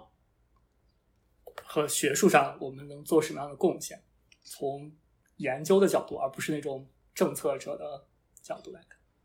我觉得我们现在的研究，甚至包括那些最顶级的研究，就是在这个领域里，大家所做的事情就是去告诉大家这个事情的后果是什么。很多时候是这样，比如说，嗯，气候如果继续这样下去，啊，对海平面的影响是什么？然后，比如说，在我的例子里，对空气质量的影响是什么？嗯，这些研究首先现在就做的还不是很好啊，所以这个这个肯定是学术一个未来的这个具体方案，肯定是还是要把这些这些具体的这种事实性的事情要搞清楚。在在这种比如说气候未来的变化下，这些东西是怎么变化？这是我觉得这是我们能够做出的最重要的贡献。然后，比如说，如果我们有了。最完美的科学依据，作为我们作为研究者人也好，或者说作为政策制定者之外的人也好，我们能不能就建议一套你应该怎么做这个决策的框架？嗯，我觉得这应该也是可能做到的吧。我想到了一个就是非常现实的困难，就是包括你看到彭伟发的那篇 Nature 的那个那个 Perspective 吧，我觉得那个研究其实也指到。就当我们学术进入到这个现现实生活的时候，呃，你你可能会有一套完美的这种，比方说就说气候变化减排方案吧，一套呃完美的减排方案。其实这套，但是我们学术拿出来的那套减排方案，我们又要做很多很多假设，然后，嗯包括技术怎么发展，人口怎么弄，有很多很多很多的假设。然后当它摆到那个真正实行的面前，除了我们科学本身有巨大的不确定性以外，它又掺杂这种政治上的、政策上的。利益集团的各种各样的交织，就是我们每一篇学术研究可能会关注某个话题，但是它放到现实生活之中，它的影响到底能在哪个位置上？然后，特别我们做这种交叉学科研究，我们不是说我们突然有一个巨大的发现，然后能够改变世界，我们发明了原子弹，然后它对于这个影响是非常深远的，而是我们就是在这这种微妙的平衡之间去寻找那个最合适的那套政策，去使它减排的时候那种。我们这种交叉学科的本质的时候，就是，呃，学术的作用是什么？我们怎么样的研究是好的研究？我我还是想把这个我们这次讨论集中到这个大问题上来。对我，我觉得就就跟我刚才说的类似。我觉得，就我比较想的明白的一类，就是提供 evidence 这类的研究。我觉得这类研究是非常重要的，而且，嗯，就你要提供的是非常。robust 的 evidence，而且是非常 relevant 的 evidence，啊，这其实是非常非常难的，我觉得在这个领域里。然后就是什么意思？就是说，这大家一看这个数字，比如说，就经常有这样的研究，比如说什么啊，过去三十年来，因为气候变化导致了呃这个鸟类生态多样性降低了百分之六十五，比如说我瞎编的一个研究啊，这种研究就是。就是很 relevant 的，对吧？就是它就是就是这个这这个这个数字是政策制定者能够直接直接拿来用的，然后等等，我觉得这个是一个这个是一个很重要的方面。就是我觉得我们在呃提供 evidence 的层面还是很不足，因为尤其是我们现在这个就去看这个论文，就充斥着大量的这些呃乱七八糟的论文，对吧？这个很多是他们的这个方法站不住脚，然后。或者是说他们的这个 case 太过 specific，就它是没有任何的呃可以推广出去的这么一个这么一个可能性，然后等等，我觉得这是这是一点。然后另一点呢，我觉得我的另一个想法，这我是慢慢的转变，就是我觉得一个人是做不了所有的研究的，就是你一定是需要一个所谓的这个共同体在这里，大家一起努力。比如说你做了这么一个东西，然后这个东西啊。通俗语言就被人别人引用，对吧？别人看到这个研究，然后启发他做下一个研究，或者说这个作为他比较的一个依据。然后比如说他他用这种方法做一遍，你用那个方法做一遍，然后等等等等。然后从这个这种这种学术共同体，大家一起做研究的角度出发，然后大家能够对吧？哪些是我们大家的共识？然后然后这种共识性的研究，我觉得现在也太少，呃。我觉得作为一个青年研究者，我现在我觉得我们甚至不能奢望自己会做出这种研究，但是我们应该做出，呃，能够非常 robust、能够推进这个共识的研究。比如说，OK，这个地方没有人做过，这是一个很重要的问题，我们对这个问题还没有形成一个很好的共识。然后，那么我们去从某个角度推进做一下，用非常好的方法，大家可信的方法，然后能够成为一个，呃。比如说，成为一个 IPCC report 里可以 cite 你的这么一个研究，我觉得这是一一个一个很很很难得的一个事情。我觉得我对自己目，如果我觉得能达到这个，我已经对自己很满意了。但是回到刚才一个问题，我觉得有些研究者可能会有更高的 ambition，对吧？他们会想说，比如说对中国来说，我们说二零六零年达到碳中和，这个路线图该怎么设计？很多研究会去做这个问题。我觉得可能类似吧，我觉得可能，我觉得跟我刚才那个共识的角度类似，就是说，呃，这就是每个大家大家各自设计各自的路线图，我觉得这个没有问题。然后呢，可能这我们会发现有些路线图中的这个，呃，是是有大家所共享的部分，对吧？大家都认为我们要大力开发啊，风能、太阳能这这些，这不用说了。但是，比如说有些人对氢能有不同的看法，包括有些人对生物质能有不同看法。所以，我觉得总结来说吧，就是。从从政策制定者这个更更困难的这个这这道研究方法，我觉得研究者能做两个贡献，一个贡献是他们能够指出方向，说我们认为这个方向我们还不清楚，那么不清楚怎么办呢？就是我们在这个实验室里已经只能做到这一步了，我们需要去实际生活中进行一些试错，对吧？那你国家就要去进行一些试点项目来看，呃，推动生物智能对当地的这个生态多样性有什么破坏，有什么影响等等等等。然后这是一个指方向的一点，另一点就是在这个方向指出来之后，然后这个试验做出来之后，我们要去呃，能够从这个实验中总结出来相关的经验教训。然后来推动这个事情的进一步发展，我觉得这个是从制定路线图的角度来说，这个研究者可以做的贡献。我觉得我们聊了很久了，但是这个对话我觉得非常有意思，所以我还想再再给我那么几分钟，我我们也可以把它剪进去，好吧？呃，我觉得首先，呃，刚才让我想到一个，我我给一个小小的 comment 啊，让我想到一个问题，就是呃，你你所设定的这样一个学术的作用，其实就是学术要告诉我们科学是什么，就是。就是马克思韦伯他们那个有一有有一写的，我跟叫学学术作为一种职业里边讲，他讲这个学术的作用是除魅，就是那些本来是神灵鬼怪的东西，我们从科学的角度去叫阐释它，所以叫除魅的作用。但是他说科学不能带来什么，就是科学不能呃不关乎终极关怀，就是我们的价值取向是啥？这个呃你你当你走这条路径的时候，山西的煤炭工人会出现大量的失业，但是。呃，这个江苏的光伏制造业产业呢，可能会发生蓬勃发展，对整体来讲，这个国家是有利的。但是我们怎么去做这样的取舍？这个如果我其实一直在思考，如果学术不去踏寻这样的土地，呃，把这个东西交给政治家，是不是就感觉学术退缩了自己的呃这样一个界限？当然，当然，我意识到，当你说好的研究是那些除魅的好研究，他们把就是把意识形态和价值判断放到一边，然后。呃，我我去关注这样一个科学性的东西，把它的不确定性降到最小。但另一方面，你又不可不可能的在所有的这样一个碳排放的路径之中，你又必然去去讨论那个意识形态和价值观的问题。你怎么去把山西的工人和江苏的工人之间的利益协调好？然后我就想，其其实我我我想听一下你的观点，就是我们学术要不要从这种价值形态和终极关怀的地方上退缩下来？我觉得这个问题说的非常好，嗯。我个人的看法是，就学术不应该去做这个判断，但是这不代表我不研究这个问题，对吧？就是我们会去研究这个问题，呃，而且其实这个事情已经发生了，对吧？我们可能在最最开始的时候，比如以我的研究为例，对吧？我们只也关心空气污染的减排的情况，但是我们不关心，呃。空气污染减排背后的成本，对吧？或者说这个东西是怎么分布的？是山西受益了，还是广东受益了，还是还是等等？这个问题我们最一开始是不研究，但是现在我们慢慢的，因为我们认识到了这种呃关怀上的关怀性上的问题，对吧我们认识到了说，OK，这个事情中是有人受益，有人受害的，而做出这种终极判断的一个前提条件就是我们得知道谁受益，谁受害了。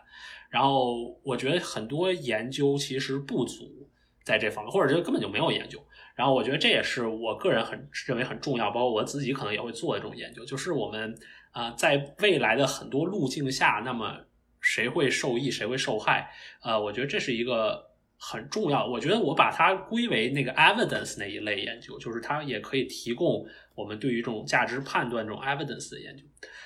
我个人认为啊，我个人观点就是。就是要求学术研究来做这个判断，That's too much。呃，这不是他们的专长，这不是我们的专长。嗯，我们我们还没有我们那些在华尔街工作的同学对这个社会了解的多。我觉得在某种程度上，就是就是就是就是那那是那是另一套东西。就实际上，我觉得是韦伯的观点，就是学术来负责除魅，但是另一方面，我们去了解他的终极关怀和那些价值取向。然后就是学术的研究要从这个地方退下来，不去带有价值立场的学术研究，是我们的仍然是一个学术目的。我可以这样说吗？如果总结你的观点，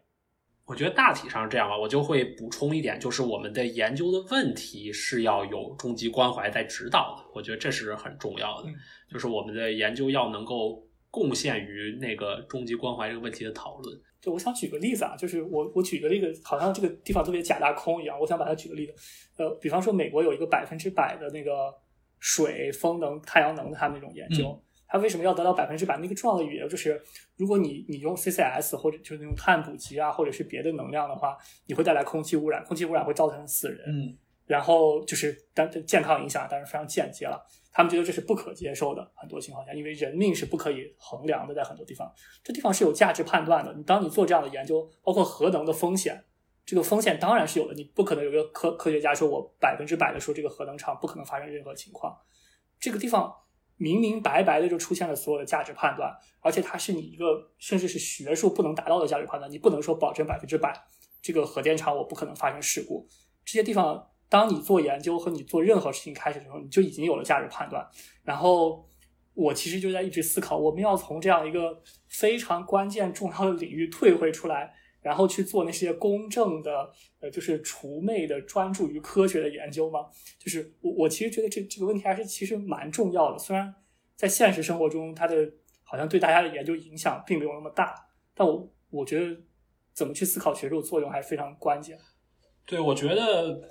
做这种研究是很重要的，对吧？就是我觉得，我觉得有两个问题，一个问题是百分之百的可再生能源系统带来的影响是什么，对吧？比如说，它比起百分之九十九的能源系统，它增加的经济成本是多少？这是一个研究。另一个研究是我们要不要做百分之百，或者说人命是不是可以 quantify？我现在就觉得我不太确定后一个研究怎么去做，嗯。当然，这可能是我们学术体系的问题，对吧？就是或者说，也许可能哲学的研究者会去做这方面的研究，啊，但是我有点不太明白我们该去怎么做后一类研究。而且，我觉得我们只做第一类研究，也不能算作从后一类研究中退让出来了，因为正是因为我们有告诉，比如说，假设我们说。这百分之百的可再生能源比起百分之九十八的可再生能源，它的经济成本翻了五倍，但是它的这个空气质量忽略不计。比如说这么一个证据吧，呃，它就会，我我就是有的学者就会说，那我一定不管这个人力有多少，我都会宣扬百分之百的这个对，而不会去做任何事情。然后有你认为你认为学者不应该提供这样的观点？我觉我觉得学者可以提供这样的观点。我觉得很多这种决定吧。你刚才好像给我们规划一种路线是什么呢？就是说，OK，我们似乎这个问题是可以研究清楚的，对吧？就是说，我们该不该把人命 quantify，或者说，假设真说啊，就是不太好听，但是人命和空气质量它怎么换算这个比例，这好像是我们可以研究清楚。但是我觉得，或者我觉得很多人可能他们不这么想，但是他们也许是这么认为，就是说这个事情不是能够被研究清楚的，或者说它不是短期能够被研究清楚的。我们能做的是让所谓用让让让大家去去去用投票的方式，或者是用这种协商的方式来来搞清楚这这一系列问题，而不是说我们好像用很工程学的手法来来判断出来。OK，我们这个比例就是这样，对吧？然后那么怎么怎么样，然后你应该走这条路。所以我觉得我刚才没有没有想到，但是我觉得我内心深处可能是这么想的，就是说这种问题可能短期之内。解决不了的这种这种非常复杂的社会问题也好，或者说这种哲学命题也好，我们可能就是让让这个让这个社会来来做这个选择，呃，然后我们能做的是给这个提供更多的 evidence。至于你，比如说你一个研究一百分之百可再生能源的这么一个科学家，他提这个他提这个 proposal，我觉得当然 OK，但是他只是作为公民社会一份子来提这个 proposal 了，现在。而他他的科学家身份不会给他有更多更多的加成，因为这个事情他的 expertise 已经没有任何帮助。我们在讨论的是一点点空气污染能不能值一百人命，或者说你的那个那那个叫什么来着？那个电车的那个那那么一个哲学的选择问题了。我觉得他作为科学家身份已经不能不能够呃让他有更多的发言权了。对我可能我可能也大体会认识同意这种观点，就是我们做学术可能还是要。做那些就是放下价值观念，然后去选择自己的课题的那种，可能确实有这样的呃必要所在吧。嗯，其实这也挺挺有意思的。我不知道，就是好像现在大家所有人都在做环境公正的问题，对吧？就是这个，比如空气污染角度上说，一部分低收入人群他们的空气污染水平远远高于高收入人群空气污染水平。好像所有研究者，他们当然我们都有这种朴素的心态，认为说这个事情是不对的，对吧？好像我们也肯定是掺杂了个人的情感在里面了。就是我们怎么选择题目是有这个东西掺杂在里面，对对吧？这么说来，好像是社会上在讨论一些终极关怀的问题，然后学者根据这样一个终极关怀的这样一个热点问题，去选择那些没有被除魅掉的、没有研究清楚的那些科学问题，然后告诉你该怎么做，然后由此进入这种社会上的这种我应该选这个还是这种这种终极关系问题的讨论，这是好研究的一个好标准。我我觉得是这样的，因为因为科，我觉得就是到到现在为止，就是这个科学家这个群体，它它是社会一个子集，而不是超越社会的一个东西。我觉得我们好像讨论的不是思想家，对吧？我们不是在讨论说给这个社会，就是在在没有人讨论那种价值的情况下，我们就要给出一种新的价值，对吧？我们当然当然，工程技术方面，我们讨论的是现在的人没有看到的可能性，但是我们的这种关怀上的问题，似乎是在这个社会的统一的语境下讨论。我觉得这好像是好像是这样，而且我我觉得我想认同这种观点。好像我一直觉得这是我们和那些物理学家、自然科学家他们面对社会真相去挑战那个真实世界方面，我们去必须要去交叉在这种价值关怀和终极关怀的问题上。我我想赶紧把这个问题呃呃掐住，然后最后呢，我们聊两个最实际的小问题。我第一个问题就是，呃，对于博士生来讲，要发很多论文，然后我们需要评判各个学者的这样一个能力。然后你会怎么去看待这样这种现象？然后我们经常能遇到发很多很多论文的人，当然给我们很多 peer pressure 啊。当然，像我这种就是不怎么喜欢发论文，也不想发论文的学，可能也想做学术，但是就是怎么去，就是感觉学论文在这样一个学术领域开始被异化，成为指导学术的方法，而不是那种终极关怀的指导的话，或者是它交织在一起的时候，我们怎么去看待论文在学术中的作用呢？嗯。我我个人是这么觉得，就是我觉得论文存在是一个呃，是是一个有必要的事情，因为它是我们学术圈大家互相交流的一个一个媒介吧。然后，但是我觉得好像看论文的数量是一个既没有任何现实意义，又没有任何假设。我们我是一个学术体系之外的人，然后我去评价说，OK，A 教授比 B 教授为什么 A 教授比 B 教授做得好？那么我的评价肯定是一个非常虚头巴脑词，叫影响，对吧？就是 A 教授的研究对我们社会的影响比呃 B 教授的影响大。然后这个影响呢，啊，它跟论文数量，它跟论文质量是有非常高的相关关系。但是它跟论文数量，我的猜测是它的相关关系不是很大，应该也是正的，但是不是不是不会很大。然后退退一步说，哪怕从我们研究者自己的角度来说。我觉得我们也是希望发一篇能够有几百上千引用的文章，而不会去发十篇甚至二十篇没有人引用的文章。我觉得这也是从自我实现的角度也是这样。我觉得国内的改革的这个方向，所谓这个代表作制度这个方向，我觉得是是是对的。当然，我就没有没有什么权利来评价这个事情，就是瞎说了啊。如果真的说有一个理想模式的话，嗯。肯定还是要借鉴某种程度上的 peer review，对吧？就是要要有不光是科学家的 peer review，但是就也有也有这种领域相关的从业者或者工业界的政策界的人来进行 review，来评估这个老师的文章怎么怎么样等等。呃，但是我觉得很难做到吧，因为你又做了 peer review 之后，又有有人情世故的成分掺杂在里头。呃，所以我觉得是我觉得是挺难的吧。就是其实跟设计很多政策目标是一样的，就要。Integrate 在一起，大家就每个指标都要都要用到，而不能只只单用一个指标。我我我有一个非常简单的想法，就是我希望这个能变得更加多样性。我也希望那些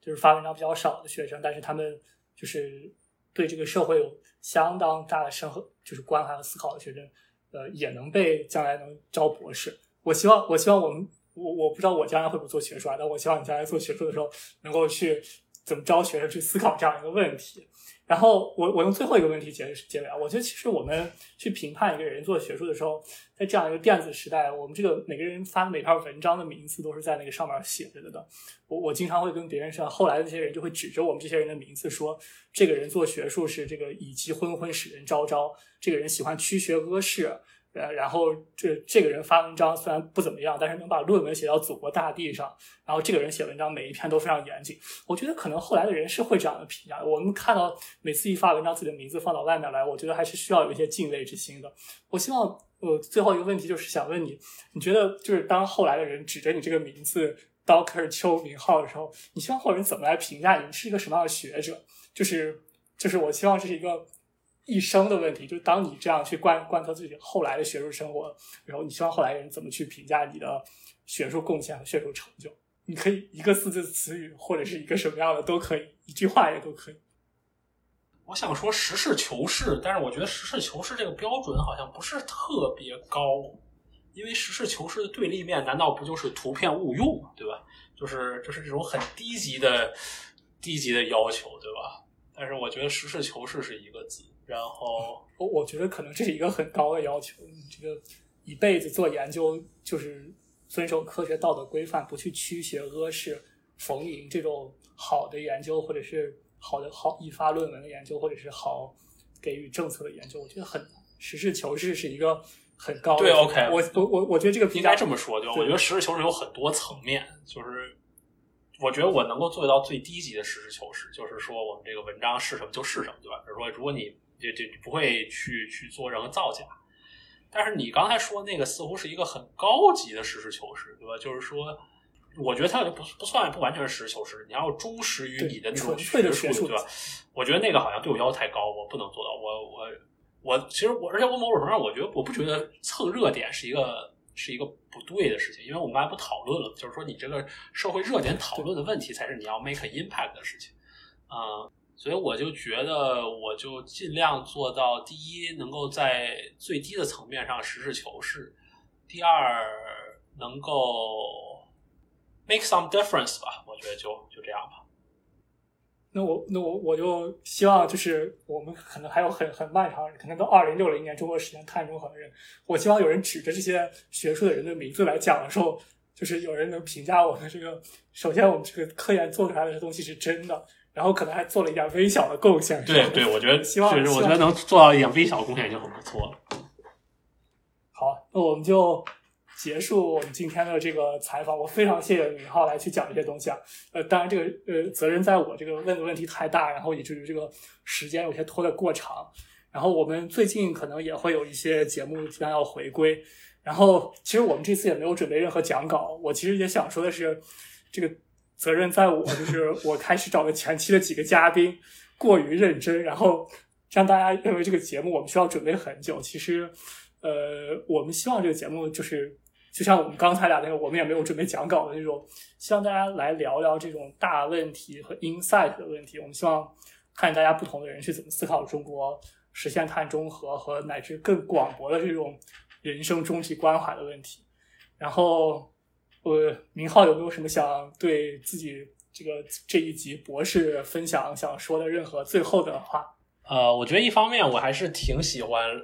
聊这种问题的。我觉得我感觉，呃。就当然，我们这属于叫什么呀？呃，叫叫做不当家不知柴米贵，对吧？我觉得我们是一方面是这样，就是我们呃还是所谓无忧无虑的学生，我们可以在这儿呃在这儿在这儿随便随便瞎说，对吧？我们不太不太知道这种社会现实情况，所以呃，所以其实完全是。呃，我们的瞎说，这是这是一个 disclaimer。然后呢，另一方面，我就觉得确实是我还是很很喜欢讨论这种问题。我觉得，当然我们不能生活中的无时无刻都在讨论这种问题，这样我们就没有时间去做真正的呃有意义的实际的工作。但是我觉得，呃，时不时的吧，我觉得我还是很愿意，不管是参与这种讨论也好，或者是或者是听别人的这种。呃，insights 也好，我觉得是是非常高兴。然后最后就是这个，呃，我我们当时这个播客有多长时间了？有半年了，差不多，可能三月份开始，四四个月了。然后我们当我们我们俩的共识就是，我们也不知道这个东西会做到什么时候。但是我觉得无论如何吧，我们应该立一个 flag，就是等这个刘尚伟同学。呃，两三年之后毕业之后呢，我们一定，哪怕那个时候我们可能已经不常常规的更这个节目了，我们一定要再做一期节目，然后由我来拷问一下他对这些问题的看法。我我我就是因为我觉得我我绝对不会讨论聊自己的这些东西，我我希望自己 professional 一些，就永远不要去聊自己的个人生活这些东西。但是后面这些问题是可以聊的。我我其实 OK，单方这个问题已经单方面决定了，我们到时候再说。希望我们能到时候还有。希望能让这样我们这些青年学者去，除了那些实用的呃那些研究之外，给信仰和这种大问题留下一些位置。然后我们今天就这样吧，然后谢谢大家。然后向明浩做的广告，然后欢迎大家关注气候变化经济学论坛的他们讲的这个申请内容，也欢迎大家关注我们接下来的节目。我们下期再见。谢谢大家，下次再见。